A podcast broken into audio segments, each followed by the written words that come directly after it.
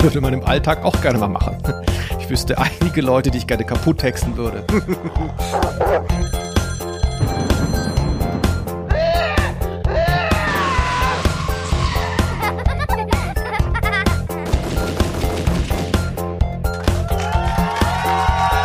Aus Name. der Rose. Ja, juhu, schneller, juhu, ja, ja. Brr, langsam, langsam. Ruhig, ruhig, ruhig, wir sind da. Ja, da steht es. Ausnahme der Rose. Mein Name ist Felix Scharlau und ich sitze wie immer auf dem zotteligen. Geh runter von mir. Ich bin Linus Volkmann. Und wir hören heute Tina in Gefahr, Folge 7 aus der Reihe Bibi und Tina. Haltet den Mann fest, das ist der Einbrecher. Das mache ich schon. Ich bin schneller. Ene, mene, Schweinemast. Dieb hängt da oben auf dem Ast. Hex, hex. Hilfe! Das sind Bibi und Tina. Linus, da sind wir. Ein weiteres Highlight hier in unserem Podcast Ausnahme der Rose. Wir reden heute über Bibi und Tina. Ich flippe aus. Vorher mal ganz kurz einen kleinen Rückblick und zwar auf die letzte Folge. Da muss ich mich noch entschuldigen. Bei John Sinclair war es nämlich so, da hast du mich gefragt, Felix, wie geht's dir eigentlich? Und ich bin da so ein bisschen drüber weggegangen, äh, weil ich hier so an dieses Skript gefesselt war, den Ablauf. Und ich habe es gar nicht wahrgenommen, dass du irgendwie so mit mir menscheln willst.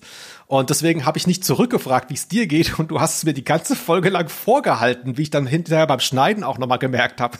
Es hat mich ziemlich abgefuckt. Deswegen nimm dir ruhig zehn Minuten Zeit. Linus, wie geht's dir eigentlich? Ja, das ist schön, dass du mich das fragst. Ja, liebe Freundinnen, lieber Felix. Mir geht es eigentlich ganz gut, ne? Ähm, warum auch nicht? Es ist mittlerweile so eine Art Sommer und ja, Laune steigt. Ich habe demnächst, habe ich ja schon erzählt, bin ich kurz im Urlaub im Breisgau. Mal schauen, ob das so funktioniert, ob man überhaupt noch weiß, wie es geht zu Urlauben. Also sind auch nur vier, fünf Tage. Und ja, und wie geht's dir? Auch ganz gut. Ich äh, komme gerade aus dem Urlaub, gehe gleich in den nächsten, wie, was man halt so macht. Aber im Breisgau wird es da auch Pferde geben bei dir? Hast du, bist du auf so, einem- auf so einem Bauernhof oder wie? Ähm, ja, also es gibt einen Swimmingpool. Das ist ja so das Pferd für den ganz kleinen Mann. Also und da werden wir uns viel aufhalten. Mm, ja, also Pferd. Äh, ich habe mich gewundert, dass du dir Bibi und Tina gewünscht hast. Also wenn man dich so kennt, du bist ja so ein gestandener Typ, immer hier Fußball.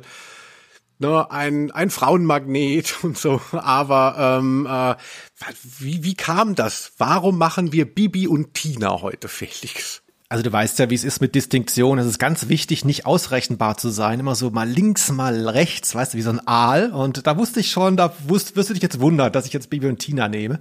Es hat aber tatsächlich auch einen Grund, den man äh, später noch äh, erfahren wird. Ähm, ich muss aber dazu sagen, bevor die Leute jetzt denken, hier der Felix ist scheinbar so ein Experte. Nein, wir haben heute, wir müssen leider jetzt schon drüber reden, wir haben eine immense Fallhöhe weil weder haben wir so wahnsinnig viel Ahnung von Bibi und Tina, noch sollte man sich dem Glauben hingeben, dass Bibi und Tina so eine verquatschte Kinderwelt wäre, wo irgendwelche vierjährigen Mädchen hauptsächlich zu Hause sitzen, sich das anhören. Nein, Linus, ich kann versprechen, bei der Recherche zu dieser Folge habe ich E-Mails im Internet gefunden, die an Kiddings, also das Label von Bibi und Tina gingen, wo wirklich ganz hart gefragt wurde nach dem Stammbaum von Bibi und Tina wo wirklich aus einzelnen Folgen so äh, unlogische Stellen rausgefiltert wurden und der Produzent damit konfrontiert wurde auf eine recht harte Tour und die waren ganz schön unter Druck, diese Welt von Bibi und Tina zu erklären. Also es gibt da richtig harte Nerds und die sitzen jetzt hier schon und haben schon das E-Mail-Programm geöffnet und tippen wahrscheinlich schon die Fehler runter, die wir hier machen. Also das ist gar nicht, man kann hier auch verlieren. Ja, klar. Also ich habe mich wahnsinnig reingehört jetzt in diese ganze Welt. Also es sind ja nur so ein paar hundert Folgen und ich habe auch äh, die Filme gesehen. Also mir kann eigentlich keiner was von den Kids. Oder den äh, Verrückten im Internet, die das noch weiter verfolgen. Weil es ist ja tatsächlich eine sehr verzweigte Welt, ne? Neustadt heißt es. Klingt so ein bisschen wie Linkin Park. Linkin Park ist so eine Band, wo dann ähm, irgendwann gefragt wurde auch, ja, woher kommt der Name? Äh, und die Idee war, dass man einen Park hat, der eigentlich jeder größeren Stadt gibt's in Amerika einen Linkin Park und damit halt jeder sich identifizieren kann. Und so ähnlich ist wahrscheinlich auch Neustadt gewählt, oder? Damit niemand ja, denkt, das ist fern. Ja, absolut. Aber ich glaube, das mit Linkin Park hast du original schon mal in einem Podcast erzählt. kann das sein? Mir kommt es wahnsinnig bekannt vor. Oder wir haben einfach privat so viel Kontakt, dass, äh, dass das da mal aufgetaucht ist. Aber richtig ist es trotzdem, denn Neustadt ist ja eben auch die Heimat von zum Beispiel Benjamin Blümchen. Das ist ja eine eigene Welt, äh, in der diese Figuren leben, ja. Und die begegnen sich ja auch tatsächlich mal. Also Bibi, Bibi trifft auch mal auf Benjamin Blümchen in einer Folge, soll aber nicht so gut sein. Und hier sind wir aber, vielleicht kann man das schon vorwegschicken, Bibi und Tina ist ja quasi ein Spin-off ursprünglich war es ja eben Bibi Blocksberg, die äh, berühmte Kiosk-Hörspielreihe. Äh, und da hat sich dann Bibi und Tina noch so draus entwickelt, sag ich mal. Das ist eigentlich nur so ein Seitenprojekt. Und selbst da, ich gucke mal eben in meinen Unterlagen, habe es mir rausgeschrieben, äh, muss man sagen, alleine Bibi und Tina hat so irrsinnig viel verkauft. Genau, hier habe ich's. 82 mal Gold, 158 mal Platin hat alleine Bibi und Tina als Hörspielserie gemacht und das sind auch noch alte Zahlen, also das sind bestimmt schon viel viel mehr. Das muss man sich mal reintun. Also da würden irgendwie, weiß ich nicht, Modern Talking sitzen da weinend vor ihrem Trümmerhaufen, wenn sie das hören. Das ist schon krass, was wir, was wir hier heute durchreiern wollten in einer Dreiviertelstunde.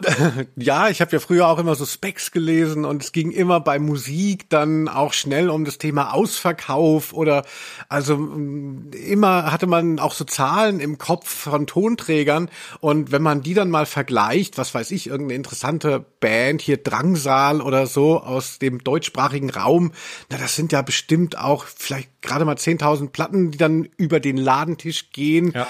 Und äh, bei diesen Hörspielen, da fängt es da erst an. Also da ist äh, es ist Wahnsinn, äh, sich überhaupt mal vorzustellen, wie da die Größenverhältnisse sind. Also und das ist dann eigentlich so, ja, also trotzdem so im Verborgenen bleibt, weil es halt keine Entsprechung hat. Es gibt nichts Großes im Feuilleton oder also die Followerschaft ist halt eher passiv. Also es ist, es ist es ist fast unsichtbar bei dieser Größe. Ja, und es ist ja auch so, das weißt du ja auch selber, du hast ja hin und wieder mal mit den Charts auch zu tun, die Mechanik der Charts. Ich weiß nicht, ob sich das geändert hat in den Jahren, seit ich nicht mehr als äh, Musikjournalist tätig bin. Aber früher war es ja so, dass ähm, Hörspiele und generell so Nicht-Musik, sag ich mal, aus den offiziellen deutschen Albumcharts rausgerechnet wurden. Weil sonst wäre jedes Mal ähm, drei Fragezeichen Platz eins gewesen. Ne? Also Kinder, Kinderhörspiele hätten die hätten fünf der ersten zehn Plätze belegt, ständig. Und das wollten die die Leute nicht und deswegen war das quasi eine logisch gesehen eine andere Einheit. Genau, also die da oben wollten, wollen da so ein bisschen die Sache äh, klein halten. Aber genau. irgendwann genau. bricht es durch. Man, man wird es jetzt auch merken. Also wenn wir auch darüber reden, was für ein Franchise da dranhängt, also es ist eigentlich larger than life. Genau, die da oben, Linus, da sagst du es schon, im Prinzip sind wir so die Querdenker von Hörspiel, weißt du? Wir wissen, wir sind auf der richtigen Seite, aber die meisten haben es noch nicht begriffen. Ja, also da möchte ich sagen, schon in der Folge ähm, die Mördermumie habe ich schon vom Impfen abgeraten. Also ich war schon Querdenker, als es noch nicht cool war.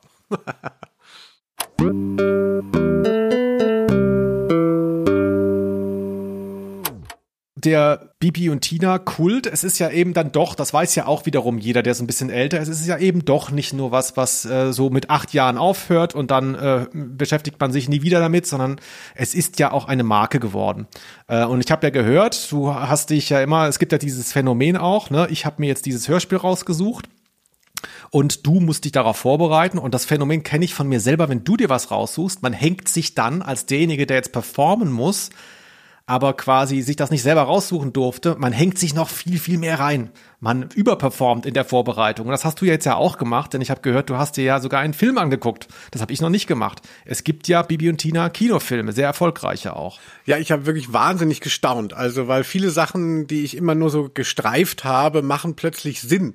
Und ähm, was auffällig ist bei dem ersten Bibi und Tina Film, der Bösewicht ist original Olli Schulz. Ich denke mir so, was, Olli Schulz ist Schauspieler spielt quasi so einen windigen Typen, ne, so einen verschlagenen. Es passt, glaube ich, ganz gut. Und ähm, ja, also wer hätte das alles gedacht? Und ich hatte auch nie gewusst, ich hatte immer so Bibi und Tina gehört. Man, man hört ja immer die Leute singen da, Felix und Linus haben keinen Penis äh, und so. Und, äh, und ich dachte, das sind halt so ganz normal zwei Mädchen. Und dass das Bibi Blocksberg ist, habe ich auch erst sehr viel später begriffen und war dann überrascht, dass das eigentlich so, ich dachte, es geht halt nur um Freundschaft und dann hat es auch noch diesen Sense of Wonder da ähm, dazu gepackt, ja. das mit dem Hexen. Und das fand ich total verwirrend, wie das überhaupt gehen sollte und war jetzt auch froh, das dann mal gerafft zu haben, wie das dieses overpowerte äh, Mädchen da äh, überhaupt inszeniert wird, weil man denkt ja, wenn jemand hexen kann, dann ist ja eigentlich alles egal, ja. Du hast ja jederzeit Deus Ex Machina, du kannst alles machen. Und trotzdem funktioniert das äh, so gut am Markt, aber es funktioniert eben auch im Storytelling, wie ich jetzt gemerkt habe. Genau, es ist äh, wie in der letzten Folge mit John Sinclair besprochen, es sind wieder mehrere Genres, die hier ineinander gegossen werden und schon ist es wieder ein Mega-Erfolg. Darüber reden wir später. Was ich aber mit diesem Kinofilm eben andeuten wollte, man sieht, das verlängert sich in die Jugendzeit hinein und in die Erwachsenenzeit. Äh, und bei der Erwachsenenzeit, da gibt es auch das Phänomen bei Bibi und Tina, dass viele das vielleicht selber gar nicht gehört haben, als sie klein waren, aber sie haben jetzt selber Kinder und die Kinder hören das. Und dann hören sie auch jeden Morgen um halb fünf diese Musik hier aus dem Nebenzimmer brüllend laut. Bibi und Tina auf Amadeus und Sabrina,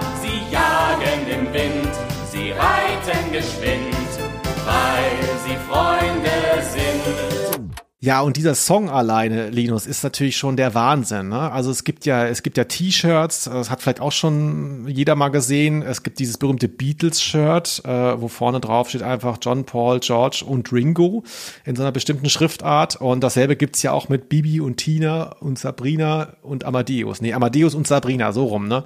ähm, also es ist quasi so ein Erwachsenenkult rund um diese Kindermarke entstanden. Wie schätzt du das denn ein? Ja, es ist Wahnsinn. Dieses T-Shirt habe ich mir damals besorgt besorgt und ähm, habe es dann mal getragen in so einer Online-Sendung. Ne? Für Cosmo habe ich mal was gemacht, also für so einen Radiosender. Und ich habe so viel Feedback nur auf dieses T-Shirt bekommen, ja. Mein ganzes Gelaber völlig egal. Und in, dann habe ich das immer noch mal äh, wieder benutzt. So wenn ich irgend, irgendein Thema verstärken wollte, trug ich dieses T-Shirt, weil ich dann merkte, da ist halt mehr Traffic, aber es lenkt total ab. Also das kennen eben ganz viele. Und in dem Film ist es wirklich auch so, da wird es dann so mit der E-Gitarre noch performt von den Darstellern. Mhm. Da geht die Scheune auf und einer von den ähm, äh, von den Protagonisten spielt dann da. Also es ist Wahnsinn. Und meine Freundin war auch auf dem äh, Musical. Es gab eine Musical-Veranstaltung von Bibi und Tina. Und sie hat gemeint, es sei der ah. absolute, mhm. sei der absolute Ausverkauf gewesen. Es wäre die ganze Zeit, wäre man nur durch den Giftshop ähm, äh, geschleust worden. Es gab mehrere Pausen und sie seien zur Hälfte gegangen. Also weil es so werblich war. Also diese Marke wird so gemolken, geschlachtet und wieder aufgestellt. Also bisschen unsympathisch natürlich, weil es auch nicht so gewachsen ist, denke ich, sondern halt schon sehr viel auf Konsum ausgerichtet ist, ist meine Einschätzung. Ja, man müsste auch sich überlegen, also das, was ich eben angedeutet habe mit den Eltern, die jetzt da ihre, ihre Kinder das die ganze Zeit hören, hören, sozusagen, ähm, und dann so eine, selber so eine Begeisterung oder so eine, so ein Kult daraus entwickeln, da ist, glaube ich, viel Stockholm-Syndrom dabei. Also messen kann man es nicht, aber ich glaube, ähm, das ist so wie die chinesische Wasserfolter, das fräst sich dann auch irgendwann rein. Ähm, das kenne ich ehrlich gesagt auch selber so ein bisschen von zu Hause. Aber ähm, wir wollen trotzdem drüber reden, Linus. Ich würde sagen, wir gehen mal wirklich in diese spezielle Folge rein. Bibi und Tina, Tina in Gefahr, Folge 7, erst VÖ auf Kassette 1992.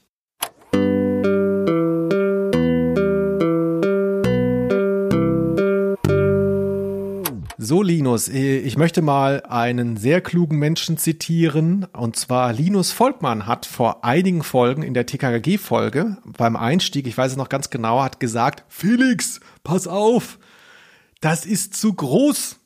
Größer als wir. Du hast TKKG größer als wir genannt. Das gleiche möchte ich hier wirklich auch sagen. Bibi und Tina ist größer als wir. Wir werden es nicht leisten können, das hier zu beleuchten.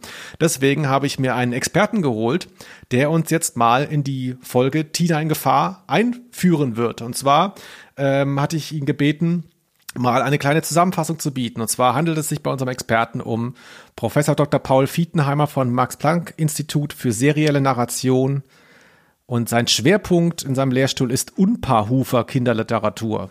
Also wirklich genau das, was wir suchen. Und der hat sich nicht nur diese Folge ausgesucht, weil er sie so gut findet und der Meinung ist, sie repräsentiert all die wichtigen Tropen von Bibi und Tina, sondern er hat uns auch eine kleine Zusammenfassung diktiert.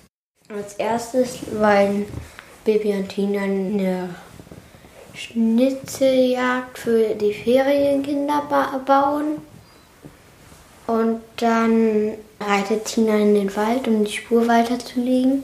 Und plötzlich kommen zwei Männer hinter hervor und dann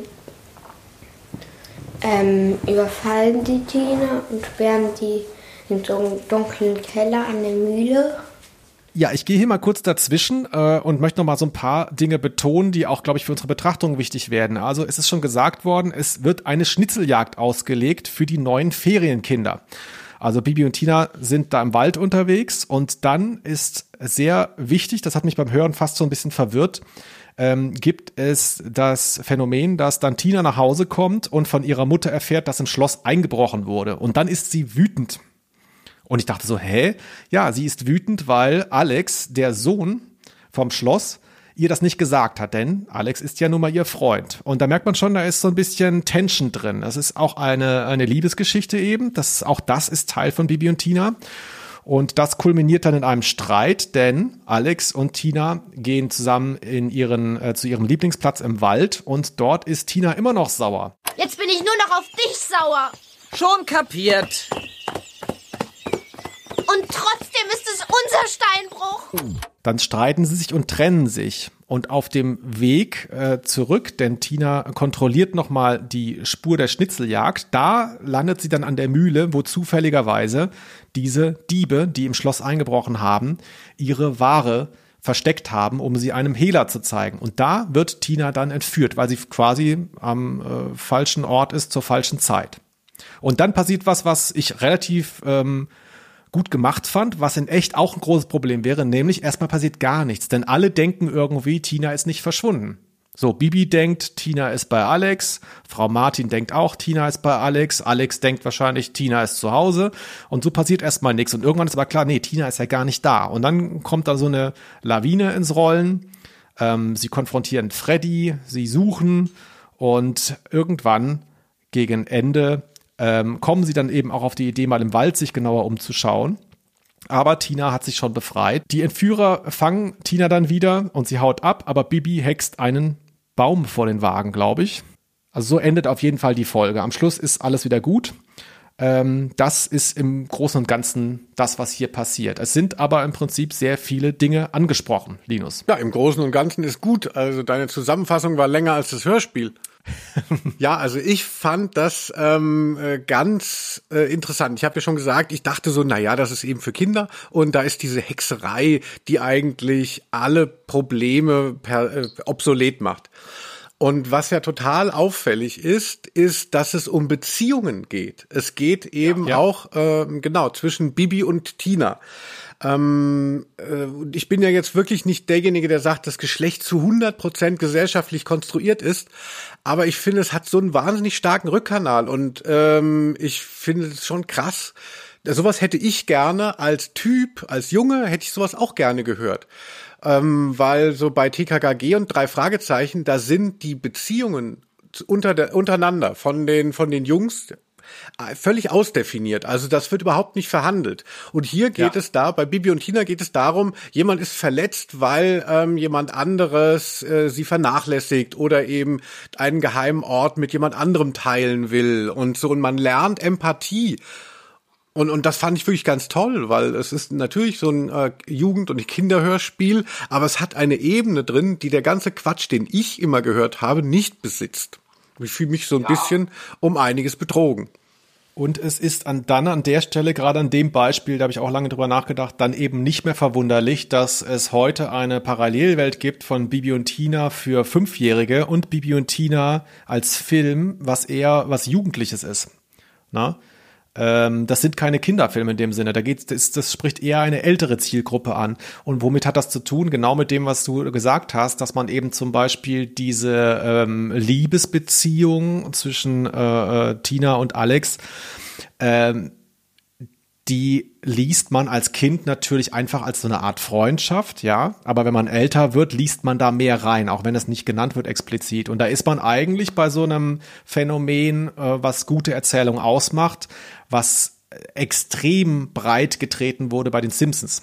Du erinnerst dich vielleicht, äh, zitiere ich gerne, weil ich das unglaublich clever finde, den Gedanken. Ähm, Dietrich Dietrichsen hat das bei den Simpsons mal das laterale Apropos genannt. Also du hast eine Comic oder eine Cartoon-Geschichte, die funktioniert für Kinder und gleichzeitig hast du diese ganzen Meta-Gags diese Running Gags und diese Filmverweise und Musikverweise und sonst was. Die muss man aber nicht verstehen, um die Folge zu verstehen. Ja, du kapierst trotzdem, warum Homer auf Bart wütend ist, aber es ist halt nochmal so ein extra Easter Egg Gimmick, wenn man es gefunden hat. Und das nannte Dietrichsen das laterale Apropos. Also es wird quasi parallel zu dem, was eigentlich erzählt wird, noch viel mehr erzählt.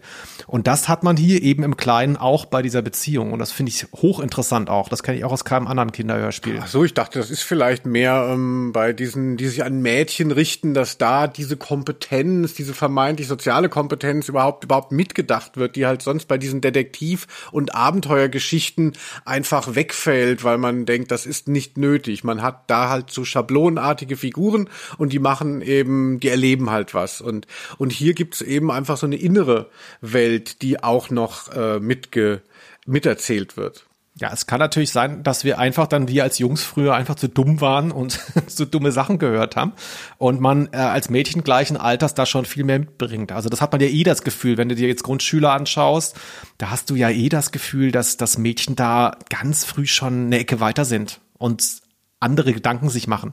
Und die Jungs immer noch so, öh, lass mal Fußball spielen, aber ich würde sagen, es ist, da ist ja auch so eine Zielgruppe. Also es wird ja auch daraufhin produziert. Also ähm, ähm, ne, also es muss ja nicht alles in rosa und hellblau gegendert werden, aber es ist ja klar, dass eben bei Bibi und Tina man denkt, man schreibt für Mädchen. Ähm, währenddessen bei den drei Fragezeichen klar, es hören auch Mädchen, aber es ist eigentlich eher eine Jungswelt, die wir da präsentiert bekommen. Ich meine, bei den ersten TKKG-Folgen, so die ersten 30, da gibt es noch Verhandlungen unter, innerhalb der, ähm, der Gruppe. Also da ist so Tarzan ja noch verliebt in Gabi und man weiß nicht, wie kann er es ihr sagen und wie, wie wird es aufgenommen.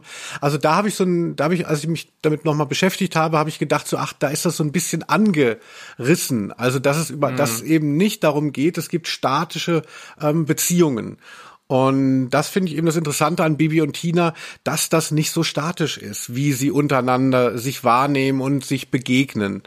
Also das, ja, ja also das finde ich den großen Unterschied. Und gleichzeitig hat man hier aber dann doch auch wieder dieses Abenteuer mäßige, Krimi-mäßige. Ne? Also ähm, ist jetzt kein, kein Zufall, dass äh, unser Professor hier sich äh, diese Folge ausgesucht hat. Es gibt natürlich auch welche, die jetzt nicht dann so einen Kriminalfall haben, obwohl das häufiger ist bei Bibi. Also es passiert häufig, dass Pferde geklaut werden oder irgendwer verschwindet, aber es gibt äh, nicht immer einen Dieb jetzt in jeder Folge. Ist jetzt nicht so wie bei TKG oder so, ne?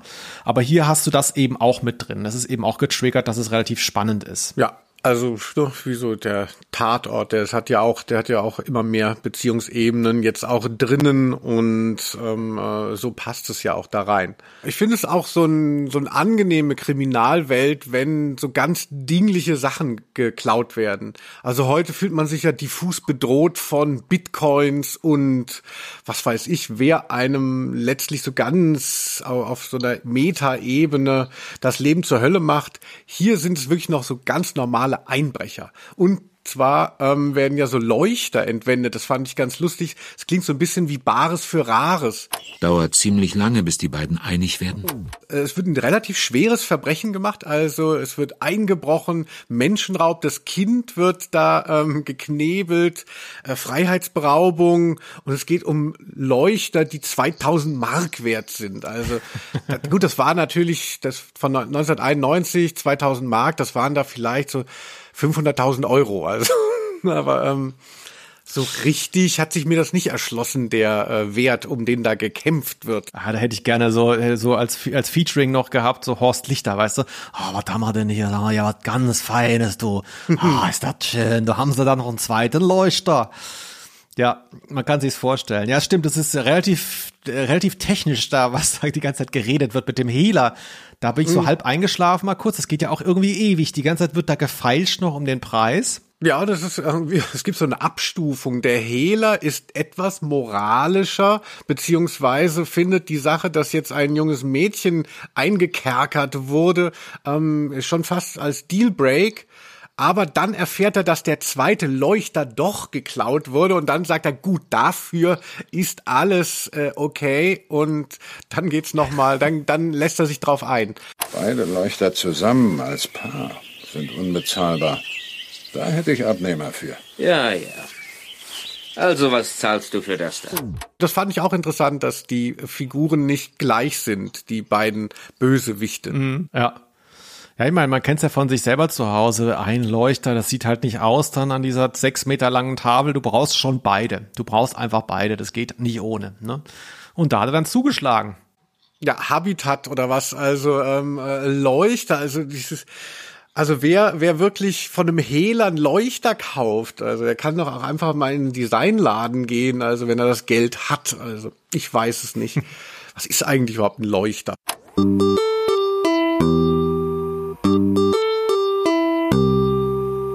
Felix, ne? Du bist ja jemand, ähm, der auch ein Mann der Geschichten.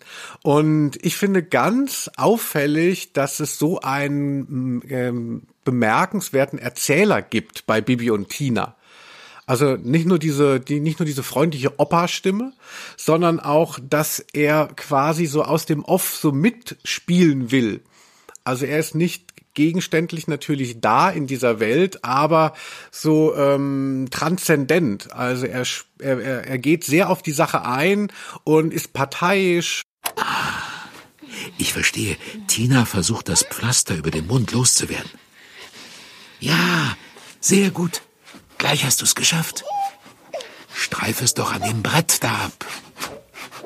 Ja, der Erzähler hat hier eine Mittlerfunktion auf mehreren Ebenen. Also natürlich transportiert er die Story gleichzeitig, wie du sagst, er ist parteiisch. Also er, er ähm, geht ja auch mit den Hauptfiguren hart ins Gericht. Er ist jetzt nicht nur gegen die Diebe. Ähm, und gleichzeitig hat er was Beruhigendes. Ich glaube, das ist die Hauptfunktion, dass du jemanden hast, äh, wenn es zu spannend wird, der dann sagt so, hui, jetzt mal ganz langsam, das wird schon alles gut ausgehen und so. Das ist auch eine ganz wichtige Funktion hier, glaube ich. ist im Prinzip wie so, wie so, weiß ich auch nicht, so Dämmmaterial äh, zwischen dem unschuldigen Kinderdasein und äh, so einer harten Welt da draußen. Ne? Also so eine, so eine Absicherung. Ja, es ist ja gerade eine sehr unangenehme Situation, wenn das Mädchen da weg will und dann dieser verschlagene Typ sie quasi bewegungsunfähig macht, sie fesselt und und es ist ganz gruselig. Und der Erzähler ähm, sichert das schon ganz gut noch ab. Also es ist eine unangenehme Szene, aber dadurch, dass er irgendwie da ist für uns, für die Figur, das ist ganz schön. Ich hatte gedacht, ich sehe darin so ein bisschen was, so ein religiöses Topos. Also ich sehe da so eine göttliche Figur, die über uns, also über die Figuren wacht, aber nicht mhm. eingreift. Also nicht eingreifen ja. kann, aber die immer da ist an unserer Seite. Also, ne, also ich bin jetzt nicht so religiös, aber da dachte ich so, ach, das ist ein schönes Bild, mir das vorzustellen, so, dass, ein, dass es einen Gott gebe, der so mit einem mitfiebert, äh, obwohl er eben nicht direkt eingreift. Ja, hat natürlich auch mit dieser salbungsvollen Stimme zu tun, muss man sagen. Und einmal ist er ganz äh, müde, dann ist er eingeschlafen auch. Ich habe ja noch die erste Folge gehört. Ganz lustig, wenn die beginnt, so ganz obszön, da sagt dann Tina, ach, ich bekomme, ich bekomme ein Baby. Und die Eltern sind ganz irritiert, bis dann nach sehr langer Zeit aufgelöst wird, äh, Sabrina bekommt einen Fohlen. Das fand ich schon ein bisschen irritierend. Und da wachen die, bewachen die das Fohlen und dann schlafen alle ein, inklusive der Erzähler. Also ha, niedlich. Aber das ist eine andere Folge.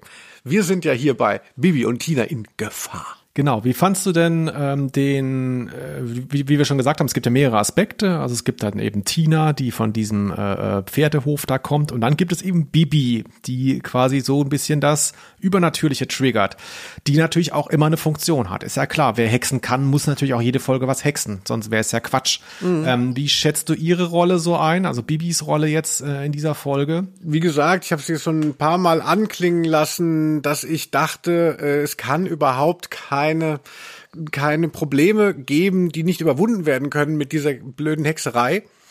Und das ist ja nicht so. Also sie hext ja irgendwie dann Freddy, diesen Typen, der so der Schlüssel ist, sie äh, dann Tina zu finden, hext ja herbei, aber sie hätte ja genauso gut ihre Freundin einfach wieder herbei hexen können.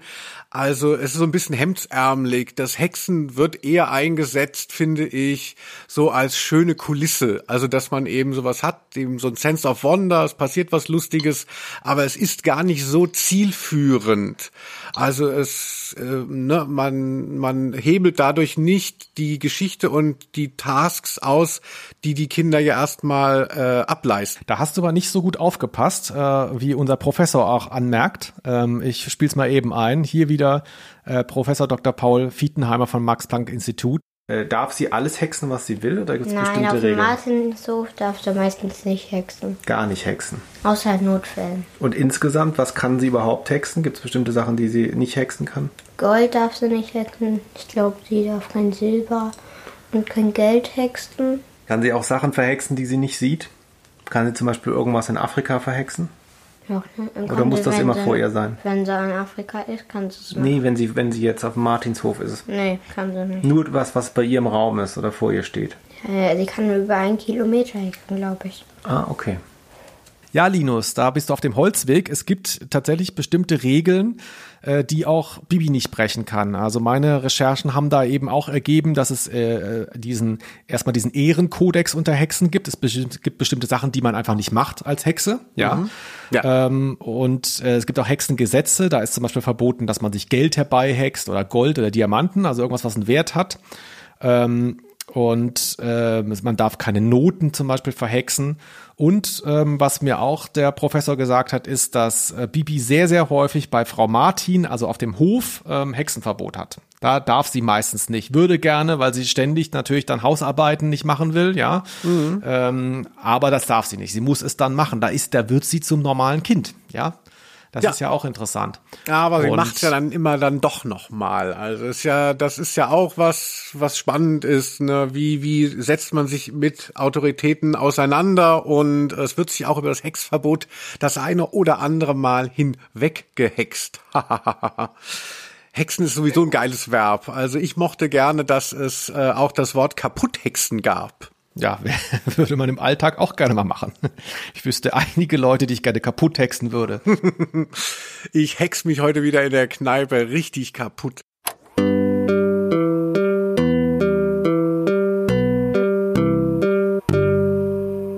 Ja, Felix, dann gibt es ja noch eine Figur, wir haben es ja gesagt, die sehr lustig ist. Und zwar trägt sie so Western-Klamotten und ist großer Fan eben auch von allem, was damit zusammenhängt. Und die Stimme ist, man glaubt es ja nicht, wo tritt der Alte nicht auf? Es ist Justus Jonas. Oliver Rohrbeck spielt wieder auch mit. Ja, ich habe mich da auch gefragt, ähm, wie der das hinkriegt. Also so zeitlich alleine, ob der dann irgendwie, ob man, ob man vielleicht schon bald so ein Programm äh, programmiert hat, wo du quasi die, die, die, die Klangfarbe von Oliver Rohrbeck oder irgendeiner anderen Stimme einfach so als so eine Art Plugin verkaufen kannst. Einfach nur so ein Text, den du so durchlaufen äh, lässt, weißt du, den du rein, rein kopierst aus dem Word-Dokument und dann wird diese Stimme autogeneriert. Beim Navi sind ja auch ähm, äh, viele Sachen aus Silben zusammengesetzt und äh, das ist ja, glaube ich, auch das Geheimnis von Oliver Rohrbecks Omnipräsenz. Genau, Bibi und Tina Folge 337. Äh, Tina habe ich nicht gesehen, sie ist weg. Falls dir schon mal aufgefallen ist, dass ähm, äh, ein Navi ganz häufig das Wort Weg nicht sagen kann, sondern immer weg sagt. Ja, Schmidtchens weg. Das ist auch, wenn ich Auto fahre, ich fahre jetzt wegen Corona, bin ich äh, immer wieder viel mehr Auto gefahren. Natürlich, weil ich große Angst hatte, in der Deutschen Bahn zu sterben an den ganzen Viren. Endlich war das mal offiziell. Ähm, diese Sorge, die ich sonst auch schon immer hatte. Und äh, das, das Lustigste ist ja eigentlich immer beim Navi, sich darüber zu echauffieren, dass das falsch ausgesprochen wird. Und es passiert ja dauernd. Also für das Navi ist so ein bisschen so ein Comic Relief. Also ich habe viel Comedy auch da erlebt. Entschuldigung, das möchte ich kurz unterbringen, weil wir werden nie wieder auf das Thema kommen. Ich mach's super schnell. Ich habe einen alten Schulfreund getroffen, ähm, Stefan, schöne Grüße. Ähm, ist schon lange her.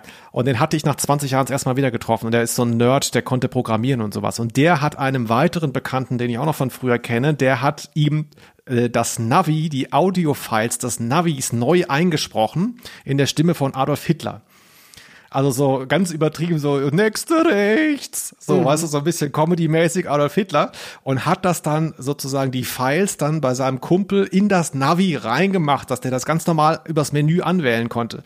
Und da gibt es dann die Geschichte, wie dann der mit seinem Chef, der ist, hat in einer Baufirma gearbeitet, hat seinen Chef im Auto mitgenommen und hatte vergessen, dass er Stefan, also Adolf Hitler, noch rausmachen musste beim Navi. Und das hat, da hat das Navi dann die ganze Zeit gesagt, äh, irgendwie, äh, die nächste nächste wieder nicht rechts und so weiter. Ne? Also wollte nicht links sagen und so. Naja, ist egal. Ach, das Lustige ist ja zauberhaft. Ja. Ach, Aber Hitler, da ne? Hitler geht immer, ja. Da wollte ich jetzt nicht ablenken. Ähm, genau, Freddy wollte ich auch noch sagen, ist auch eine Lieblingsfigur von unserem Professor, ähm, der hier auch nochmal eine kurze Charakterbeschreibung von Freddy gibt. Freddy, der Cowboy. Was Ole. macht der? Ole. Der guckt gerne Horrorfilme und äh, Cowboys mag er sehr, läuft immer mit Cowboy-Sachen rum und er hat ein cooles Moped. Äh, Freddy ist äh, jetzt, glaube ich, nicht so ein totaler Antagonist, wie es jetzt Skinny Norris ist, ähm, bei den drei Fragezeichen, der quasi ja immer der Böse ist. Selbst wenn er mal was Gutes tut, ist er trotzdem immer der Böse. Also Freddy ist ein bisschen mehr auf der guten Seite, aber er baut so Scheiße, glaube ich, ja. Und ist aber eigentlich eine ganz lustige Figur. Nicht zuletzt, wie du sagst, durch die Stimme natürlich auch. Ja, und er ist verliebt in Tina. Er möchte gerne mit ihr ausgehen und sieht deshalb das nicht. Er ist so der Gekränkte. Also das ist ja auch eine klassische Figur, die es immer wieder gibt, die eben dann auch zu vielem Negativen fähig ist. Ne? Der gekränkte, der zurückgewiesene Mann, da muss man aufpassen. Ja, Incel-Verdacht, sage ich nur. Ne? ja, aber eben mit diesem Cowboy-Hut, wer kann ihn dann nicht? Na, komm, komm, ne, wir verzeihen dir wieder. Nee, also ja, aber geht's dir nicht auch so, wenn du mal wieder irgendein Hörspiel hörst und es ist tatsächlich schon wieder Oliver Rohrbecks Stimme irgendwo da? Ähm, also ich bin auch teilweise dann schon so ein bisschen wütend. Und natürlich ja. bedingt es nur Neid, ja, weil ich denke so, was, wie toll muss es sein? Dann denke für jedes einzelne Ding kriegt er eben Gage. Und wenn es so viele sind, na, das muss ich ja ausmachen, ähm, äh, machen, da, wo, wo soll das enden, ja? Aber äh, dann, aber äh, wie gesagt, auch hier ist es schön. Also ich mag auch seine negative äh, Art. Also es gibt bei TKKG auch ein paar Folgen, wo er der negative Part ist oder irgendwie so ein Rocker spielt und dann so der Anti-Justus Jonas ist. Das ist dann auch schon witzig und deshalb ist auch diese Figur, wenn man erstmal drüber hinwegkommt, dass Oliver Rohrbeck wieder abgeräumt hat gegen gegen alle äh, gegen alles Maß dann freut man sich dann doch, dass er auch eben mal was anderes spielen darf. Und ich glaube, man hört ihm auch an, dass es ihm auch Spaß macht. Ja, weil er es halt auch gut rüberbringt. Also er kann ja eben auch dann diese etwas böseren äh, Charaktere, die bringt er gut rüber. Ich möchte das irgendwie übrigens zum Anlass nutzen, was du eben gesagt hast. In jedem Hörspiel, das man anmacht, kommt Oliver Rohrbeck. Da möchte ich mal kurz auch beruhigen. Also wir, wir haben ja noch so eine, so eine fragile Fangemeinde, ne? ein falscher Satz und die sind dann wieder weg. Oh. Aber wenn wir es gut machen, sind die für tausend Jahre bei uns. Deswegen ist mir ganz wichtig, hier stellvertretend für ähm, äh, Ausnahme der Rose zu sagen, es wird mit mir hier niemals Teufelskicker geben. Ich weiß nicht, ob du es jemals gehört hast, da macht Oliver Rohrberg auch mit, ja. als Trainer, glaube ich, von Blau-Gelb heißt die Mannschaft. Es wird es nicht geben, da mache ich nicht mit. Das ist wirklich, das ist die absolute Hölle. Und ich kenne ganz viele Eltern, die sagen, ich nehme das alles, ich akzeptiere alles, was da zu Hause gehört wird, ab, äh, wie ich schon erwähnt habe, morgens um äh, halb sieben.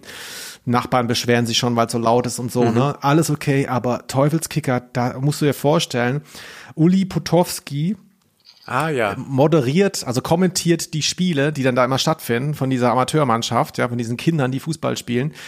Der kommentiert diese Turniere und die gehen dann teilweise gefühlt länger als 90 Minuten. Also er kommentiert äh, komplett dadurch. Es ist ein es ist ein Albtraum. Das kannst du dir nicht vorstellen. Wenn du übermüdet morgens rumlegst, ist das Schlimmste, was du hören kannst aus dem Nebenzimmer. Und das wird es mit mir nicht geben. So, Ende. Ah ja, Teufelskicker ist dir dann zu nervig. Also ich hatte irgendwann mal wieder Pumuckel gehört und gemerkt, ich krieg Oh Migräne, Gott. weil Hans Klarin so die ganze Zeit schreit. Also gehört das nicht dazu Ja, zu stimmt. Hörspielen? Ja, ist auch für viele Kult, für andere einfach nur, lass mich in Ruhe.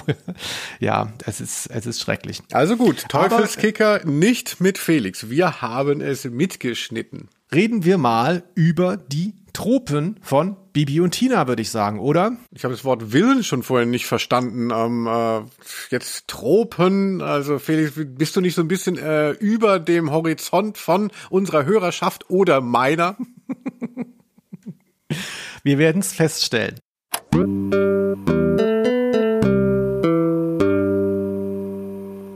Ach, die Tropen, Felix, da ist es immer so schön warm. Was gibt es denn dazu zu sagen? Genau, da fliegen wir bald alle wieder hin. Nein, ähm, es ist, wie wir schon mehrfach jetzt gesagt haben, Bibi und Tina ist eine Welt. Äh, sie ist, um das nochmal zu referieren, durch Zufall entstanden. Also Tina taucht als Figur in Bibi Blocksberg auf. So ist das Ganze ins Rollen gekommen. Ja, ähm, die Folgen habe ich ehrlich gesagt nicht gehört. Aber es ist die Folge 43 und 44, der Reiterhof. Da taucht eben Tina in der Serie Bibi Blocksberg auf. Und irgendwie hat da wahrscheinlich ein Zahlendreher bei Kiosk damals ähm, dann den äh, Vertriebler angerufen und hat gesagt, äh, hier, da ist, äh, gibt's so einen kleinen Peak bei Detmold. Diese zwei Folgen haben sich irgendwie besser verkauft. Können wir nicht da was machen? So, und zack, war das geboren. Und diese Serie, mit der übrigens die Erschafferin von ähm, Benjamin Blümchen und Bibi Blocksberg gar nichts zu tun hatte. Also Bibi und Tina wurde niemals geschrieben von der Autorin Elfie Donnelly, sondern das waren immer irgendwelche freien Autoren, die so im Hintergrund blieben. Aber diese Serie hat sich eben den äh, Weg des Erfolgs gebahnt, nicht zuletzt, weil da so viele Dinge gleichzeitig passieren. Und wir haben ja schon über manches gesprochen. Es gibt dieses Love Interest, ne? es gibt da so eine mm, präpubertäre Welt, so angedeutet, dass da so zwei verliebt sind. Und was mir aber auch besonders aufgefallen ist, es ist ja eben äh, der Clash, dieser ewige klassische Clash von Adel und Bürgerlichkeit, ja. Also es gibt den Martinshof, die normalen Leute, ja, die irgendwie deren Kompass richtig eingestellt sind. Und dann gibt es äh, diese Adelswelt dann noch. Und das ist ja eigentlich, äh, musste ich sofort dran denken, ist ja klassische Literatur aus dem 19. Jahrhundert oder aktuelle Netflix-Erfolge, was man will. Also das ist interessant, ne? Adel ist unkaputtbar einfach. Ja, die Faszination, denn dass irgendjemand in so einer Art Schloss lebt, ne, und dann, ähm, ja, ja, doch, also von hohem Stande geboren. Wuthering Heights hast du ja noch erwähnt als Referenz. Sehe ich da auch. Und man hat die Möglichkeit, das taucht jetzt hier in der Folge nicht auf, ja, aber der Graf, der ist auch so ein bisschen, ähm, ist so eine Art schrullig, also so ein bisschen, ne, die sind dann so abgehoben, also ähm, oder so verpeilt. Also du, du hast sofort die Möglichkeit, ah ja, das ist jetzt so so Aristokraten, die sind so ein bisschen durch den Wind. Also du hast sofort eine Differenz zum Restpersonal dann auch drin in so einer Serie. Das ist auch immer sehr reizvoll, glaube ich, ne? Ja, das stimmt. Obwohl es eigentlich sollte man ja jungen ähm, HörerInnen ähm, äh, einbläuen, dass der Adel enteignet werden müsste und dieses ganze, diese ganzen Güter freigesetzt werden, ne, für Kolchosen oder sowas. Also ich finde Kolchosen. natürlich diesen Adelskult auch, das ist auch so typisch deutsch, ne, so, ach, Herr Graf von Zitzewitz, ja, ja, ja, der darf über uns herrschen und geht mit der Reitgerte durch, ne. Da gelten die, da, da gilt einiges nicht, also was für uns vom einfachen Volk äh, äh, immer schon Thema ist. Ja, deswegen sind Leute wie wir dann auch so äh, modern und gucken sich eben nicht nur die die nächste, äh, ähm, weiß ich nicht, äh, Königsheirat am ZDF an, sondern wir gucken uns Reality TV an, wo diese ganzen gestrandeten Adligen, weißt du, die so irgendwie so halb äh, äh, blaues Blut haben, diesen ganzen Abschaum, Adelsabschaum, das nehmen wir auch noch so mit. Das finde ich eine schöne Parallelwelt, wenn man merkt, wie dysfunktional und kaputt das auch alles ist. Das gefällt mir eigentlich ganz gut. Ah ja, Gut, das macht dich jetzt auch nicht gerade äh, sympathischer, aber ähm, äh, inhaltlich schon. gebe ich dir vollkommen recht. Ne? Also Schwerter zu Flugscharen und äh, Adelshöfe zu Freizeitparks. Also, aber dann haben wir Adel, wir haben quasi Harry Potter, ähm, aber schon viel früher. Bibi und Tina ist im Prinzip der interessantere Harry Potter, ja. Und dann haben wir ja ganz, ganz wichtig diese Pferdewelt, ja, Oh, repräsentiert durch Tina mit diesem Pferdehof. Und das ist ja auch letztlich was, ähm, das ist ja kein Zufall, sondern das sind Erfolgsmodelle. Ähm, die erprobt sind. Äh, es gibt ja viele solcher Reihen als TV-Serie, auch als Hörspiele gab es sie schon. Du hast hier mal ein paar genannt, so Black Beauty zum Beispiel, kann ich mich auch noch erinnern, ja. Ähm, aber es gab es ja auch längst im Fernsehen, ähm, beispielsweise in dieser äh, Immenhof-Reihe, die man vielleicht kennen kann, seit den 50ern. Extrem erfolgreiche deutsche Heimatfilme, die man vielleicht vergessen hat, wenn es nicht ein Remake gegeben hätte vor ein paar Jahren. Ne? Also das ist eine Pferde, Höfe auf dem Land, wo man als Kind hingeht und seine Ferien verbringt. Das ist natürlich ein unendlicher Traum. Und der wird hier ja auch bedient. Ja, also das wahrscheinlich noch stärker als dieses Hexending, was einen ja so ein bisschen als Kind so emanzipiert oder besonders macht. Aber dieses Reiten ist ja wirklich ein Wahnsinn. Ich hatte ja äh, tatsächlich so Bille und Zottel habe ich immer gerne äh, gehört tatsächlich. Das spielt übrigens auch. Der eine Knecht ist natürlich Oliver Rohrbeck. Auch eine ähm, schöne Sache. Und dann habe ich gedacht so, ah, ich muss jetzt hier für den Bibi und Tina Podcast muss ich noch mal gucken, was gab's denn da noch? Und dann bin ich auf eine Autorin gestoßen, Tina Kaspari, die auch die Pizzabande geschrieben hat, von der wir vielleicht auch noch irgendwann mal was hören. Und da habe ich in deren Wikipedia-Eintrag gesehen, die hat halt, glaube ich, mindestens 50 solcher Pferdebuchreihen irgendwie bedient. Und die, die Namen klingen natürlich alle gleich, aber da habe ich dann auch schon mal so gesehen, ne, man, man guckt selber nicht so hin, aber so wie, wie deep das tatsächlich ist. Also dieses Thema so unglaublich. Also wenn man jetzt dann Bibi und Tina äh, hört und denkt so, ach, ich schreibe auch mal meinen Pferderoman, ich finde es auch lustig, würde ich von abraten, nachdem ich gesehen habe, wie viel Kram da rumliegt. Also das ist so ein großes Thema, unglaublich. Und natürlich kennt man, wie bei Harry Potter, äh, man, man kennt ja da natürlich nur die großen Dinge, aber da ist eine, da ist so viel noch mehr. Wie stehst du denn generell zu Pferden, wenn ich mal fragen darf? Also ich fand Pferde immer uninteressant. Schon als Kind, ich habe das genauso erlebt, dass dann Mädchen in meiner Klasse sich eben für Pferde interessiert haben und man selber eben als Junge nicht, eher für die Negation dann eingetreten ist, dass man das doof fand. Finde ich jetzt im Nachhinein natürlich total klischeemäßig und ja, finde ich unangenehm auch diese Erinnerung, aber so war's. Und meine Mutter hatte immer, meine Mutter ist ja alleinerziehend und hat in der Binding Brauerei gearbeitet. Und meine Mutter bekam dann immer so kleine Heftchen ähm, mit, ähm, mit Freikarten für die Dippemess, also für den Rummel, für die Kerb in Frankfurt. Und da sind wir dann immer hin und dann konnte man da eben aus diesem Heftchen dann eben alles zweimal fahren. Also von Achterbahn bis ähm, zu, was weiß ich, zur wilden Maus. Und dann als letztes übrig geblieben waren immer dann noch zweimal Ponyreiten. Und dann, weil ich aber als Kind natürlich nichts verfallen lassen wollte, bin ich dann auch beim Ponyreiten auch aufgestiegen. Es war so schrecklich. Dann einfach nur im Kreis da getrabt mit diesen völlig völlig äh, entseelten Tieren. oh Mann, also ich fand's gruselig, auf jemand anderem auch zu sitzen. Also ich hatte ein wahnsinnig schlechtes Gewissen beim Reiten. Und natürlich muss man das überwinden, beziehungsweise gibt es vielleicht auch diese, diese Symbiose, die man dann eingeht, wenn man ein guter Reiter, eine gute Reiterin ist. Aber ich finde, auf jemand anderem zu sitzen, der das sich nicht ausgesucht hat, ich finde es so anmaßend. Also ich habe ganz große psychologische Schwierigkeiten mit dem Thema. Das kann ich total nachvollziehen, ehrlich gesagt. Ich habe mir auch jetzt im Zuge der Folge überlegt, dieses Reiten, also du siehst ein Pferd irgendwo, ich habe heute erst wieder eins am Waldrand gesehen, da sitzt dann jemand drauf und reitet so. Völlig normal, das, das im Gehirn löst das nichts mehr aus, ja, weil man es gelernt hat, dieses Bild. Aber irgendwann gab es mal eine Zeit, vor 10.000 Jahren, 20.000 Jahren, ja, da saß irgendwer, äh, irgendein Steinzeitmensch saß da auf Baum rum wahrscheinlich, ja, war irgendwie high von irgendwelchen Trauben, die er gegessen hat, ist dann da runtergefallen und direkt auf dem Pferderücken gelandet, weil so ein Pferd drunter stand. So, also so muss es mal angefangen Ja. haben. Und dann das Pferd so, äh, what the fuck, ne? Und dann derjenige so, ach sieh an, mein Arsch passt genau auf den Rücken dieses Tieres.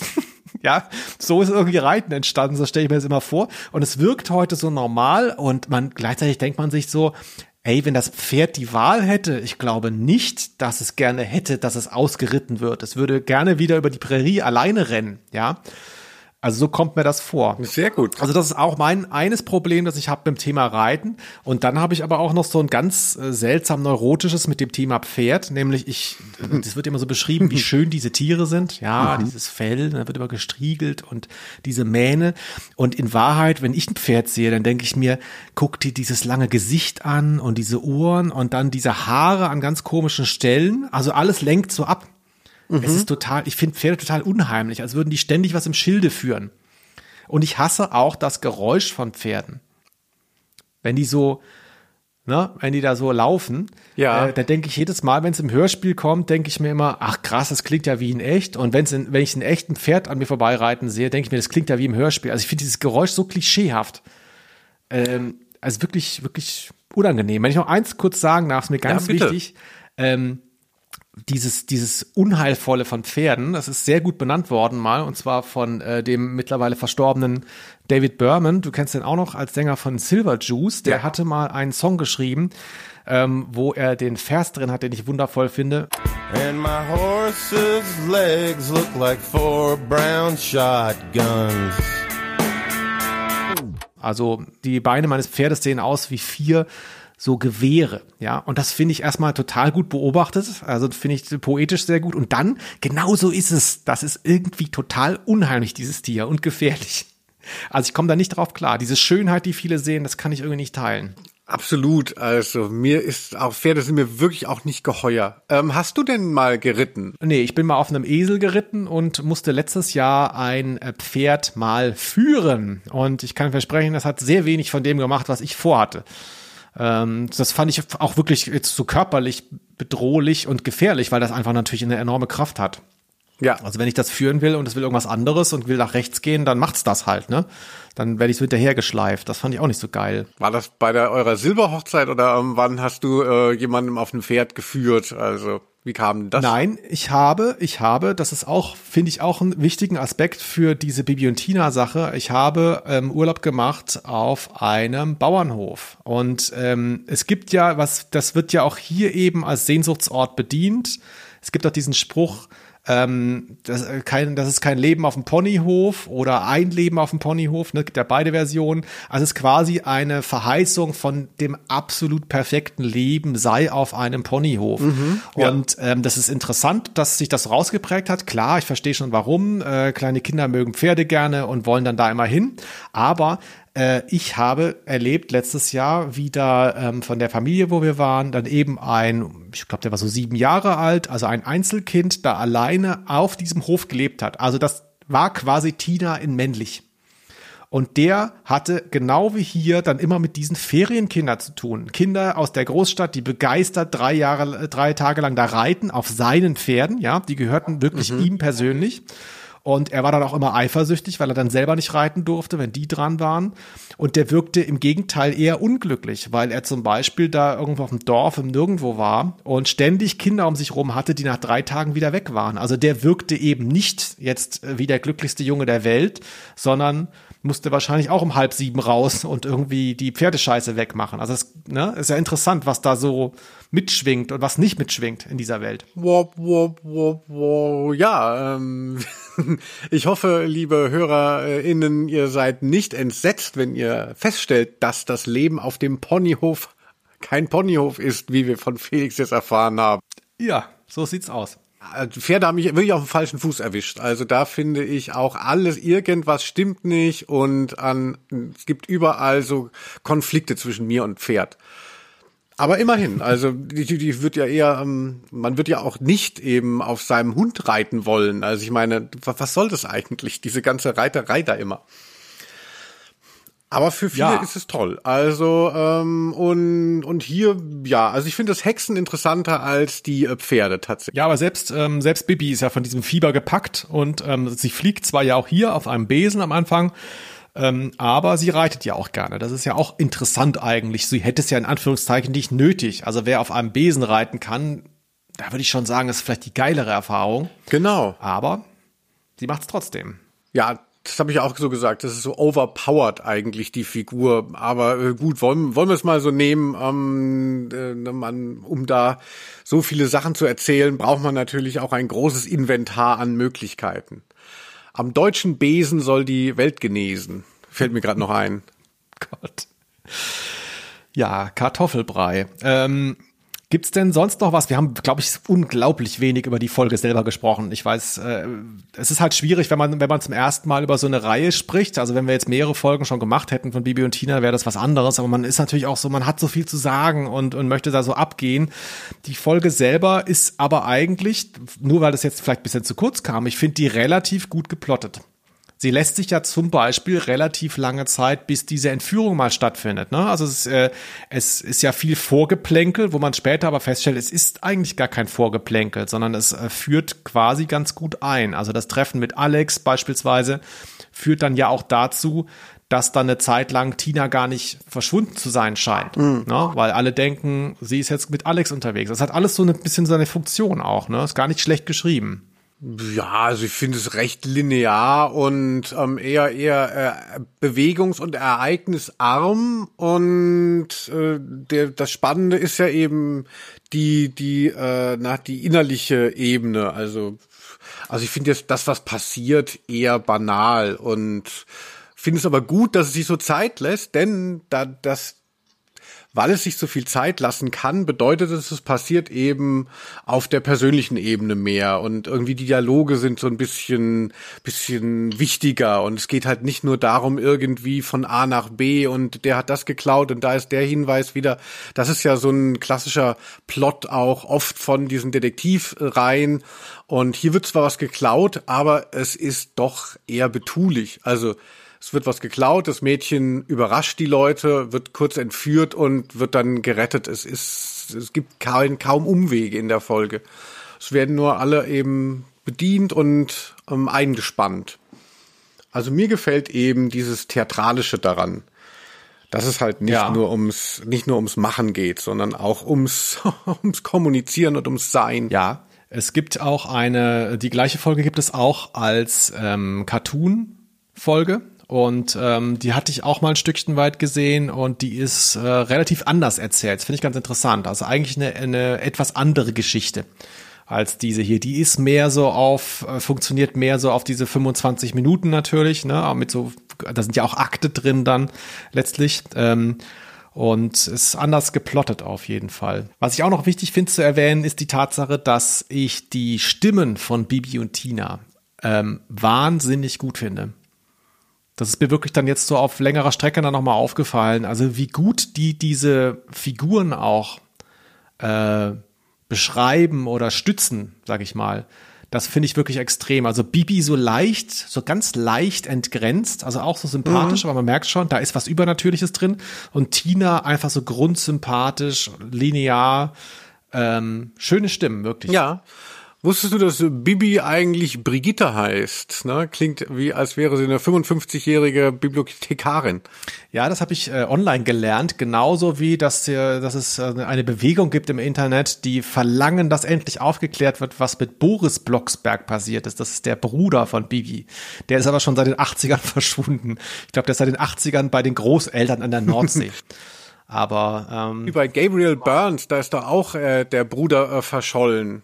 Wenn du dich daran noch erinnerst, Gabriel ah. Burns, liebe Bibi und Tina-Fans, die sich auch für das Übernatürliche interessieren. Ja, wir haben aber noch was für totale Hardcore-Fans, denn ich habe mir ein kleines Spiel mit dir überlegt, falls du Bock hast. Jo. Und zwar ähm, ist es so, äh, es leben ja wahnsinnig viele Pferde äh, da auf diesem Hof und es leben auch beim Graf noch einige Pferde. Die haben wir natürlich alle nicht kennengelernt in der Folge. Es tauchen immer nur ein paar auf und brauchst ja auch immer neue Pferde, um mhm. neue Geschichten zu erzählen. Deswegen weiß ich, dass du die nicht alle kennen kannst. Und deswegen möchte ich dir mal jetzt fünf Pferde nennen, und du musst rauskriegen, welches von den fünf Pferden, es ist eins, ich mir nur ausgedacht habe. Bin mal gespannt, ob du drauf kommst. Ah. Soll ich mal vortragen? Gib. Und zwar haben wir Snoopy ein weißes Pony mit schwarzen Flecken. Dann haben wir Babuschko, ein ungarisches Wildpferd. Dann Fernando, ein Waisenfohlen aus Andalusien. Dann Paulchen, ein Malteser Esel, der immer Mist baut. Und dann haben wir noch als fünftes Felix, ein schwarz-graues Fohlen. Also ich habe ja die allererste Folge Bibi und Tina gehört. Ähm, die heißt auch Das Fohlen und da bekommt Sabrina, ne, die wichtige Stute der Serie, ein Baby, habe ich ja vorhin schon erwähnt. Und das Baby heißt Felix. Deshalb weiß ich, Felix gibt es. Mist, verdammte Axt. Bei den anderen bin ich mir natürlich nicht so sicher. Ich würde jetzt mal denken, so von der Dramaturgie hast du wahrscheinlich das falsche ähm, na, in, an Stelle drei und vier gepackt, also um dich mal zu psychologisieren. Ich würde Ekelhaft. jetzt ich würde jetzt aber trotzdem sagen Snoopy, weil der, weil das Tier ist ja gar nicht schwarz-weiß eigentlich. Also er hatte keine schwarzen Flecken, Snoopy. Eine schwarze Schnauze hat er, oder? Ja, der ist ganz weiß, ja. Genau, aber Also du sagst Snoopy? Ja. Dann warten wir hier mal dein Geräusch ab. ah, richtig oder was? Leider falsch. Denn äh, Snoopy, das weiße Pony mit schwarzen Flecken, gewann Bibi in der Folge das Zirkuspony. Tja, das wohnt auch da. Ja, äh, ach so, muss ich jetzt alle weiter noch ähm, äh, ausschließen? Nö. Nee, dann sag doch mal, was hast du dir ausgedacht? Das hast du perfekt wieder. Du bist ja auch wirklich ein Meister der Täuschung. Absolut. Und wie, wie du mich schon durchpsychologisiert hattest, das war ja auch an Stelle vier. Du hast ja gesagt, drei und vier packe ich das Falsche hin. Ich habe es auch so gemacht. An Stelle vier war Paulchen, ein Malteser Esel, der immer Mist baut. Es lebt tatsächlich kein, also meines Wissens, wenn, äh, außer meine Unterlagen waren jetzt falsch. Oh Gott, jetzt kommen schon die E-Mails rein, Linus. Nein, aber meines Wissens lebt kein Esel auf dem ähm, Gestüt. Und das hat mich auch gewundert beim Lesen dieser langen, langen, langen Liste. Deswegen dachte ich, baue ich mal einen Esel ein, weil du bestimmt denkst, da müsste es ja einen Esel geben. Aber gibt keinen. Das tut mir wirklich leid. Also ich war mal auf einer Eselwanderung. Mm, Da, das ist auch was für Städter, dass man mal Kontakt mit Tieren hat. Viele gehen ja auch so Lama-Wanderungen, das ist ja schon sehr verbreitet. Äh, Und der, die Esel waren völlig apathisch und auch riesige Tiere, wo man auch sagt, so Körperhygiene war da auch nicht so wichtig, aber man verzeiht ja den Tieren alles. Und der Esel ist mir auf den Fuß getreten, als ich den da führte und er einfach nur wie bescheuert immer zu irgendwelchen Gräsern hin wollte. Also so Esel fand ich früher immer wahnsinnig toll, fand ich die besseren Pferde, bis ich mal die Eselwanderung. Ich muss sagen, Esel bin ich schon davon abgekommen, deshalb freue ich mich auch, dass Paulchen nur Fiktion ist. Ein Glück.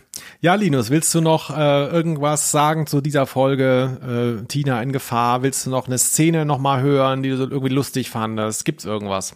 Nein, also Felix, ich muss sagen, wir haben Bibi und Tina in Gefahr, nee, Tina in Gefahr haben wir richtig abgegrast. Also ich denke, da sind keine Fragen mehr offen. Wer, wer da mal Lust drauf hat. Also ich habe ja, ich habe ja euch schon ein bisschen geschmackig gemacht. Also mit diesen ganzen, diesen ganzen Interaktionen und den Kids. Also was uns die drei Fragezeichen und TKKG nie gegeben haben. Man kann sich das ruhig mal anhören. Also um auch auf die Höhe der aktuellen Jugendkultur zu kommen. Ich würde es äh, empfehlen. Ich hätte nicht gedacht, dass es mir so gut gefällt. Felix, dein Fazit? Mein Fazit, ja, mir hat's gefallen. Ich höre es auch privat sehr häufig durch das viel zitierte Nebenzimmer, sehr früh morgens.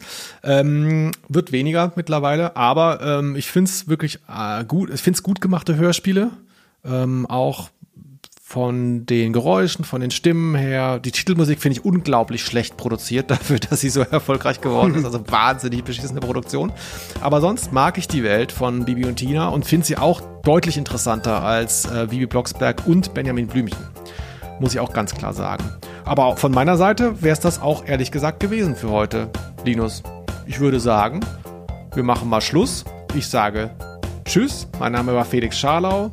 Mein Name ist Linus Volkmann. Sie reden und reden und reden. No, da muss ich ja nichts mehr sagen. Außer Tschüss. Tschüss. Tschüss. Aus Name. der Rose.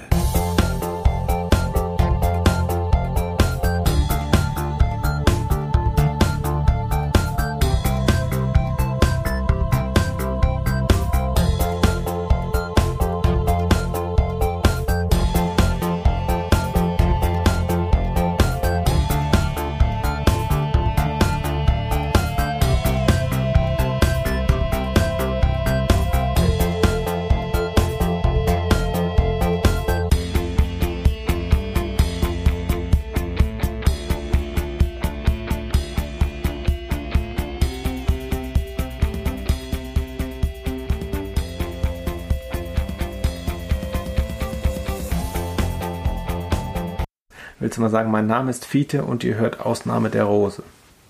Was? Ausnahme der Rose. Mein Name ist Fiete und ihr hört die Ausnahme der Rose. Super, danke. Aussage oder Ausnahme? Ausnahme. Okay, ich habe Aussage gesagt. Nee, hast du Ausnahme gesagt. Dann sag's nochmal richtig. Aussage. Ausnahme sollst du sagen. Ausnahme. Ja, aber jetzt das Ganze. Mein Name ist Fiete. Mein Name ist Fiete und ich möchte sagen Aussagen. Mach nochmal. Mein Name ist Fiete und ihr hört Ausnahme der Rose. Mein Name ist Fiete ihr Nee, Au- langsam, dass man es versteht. Mein Name ist Fiete hört Ausnahme der Rose. Sehr gut. Also. Danke. Tschüss.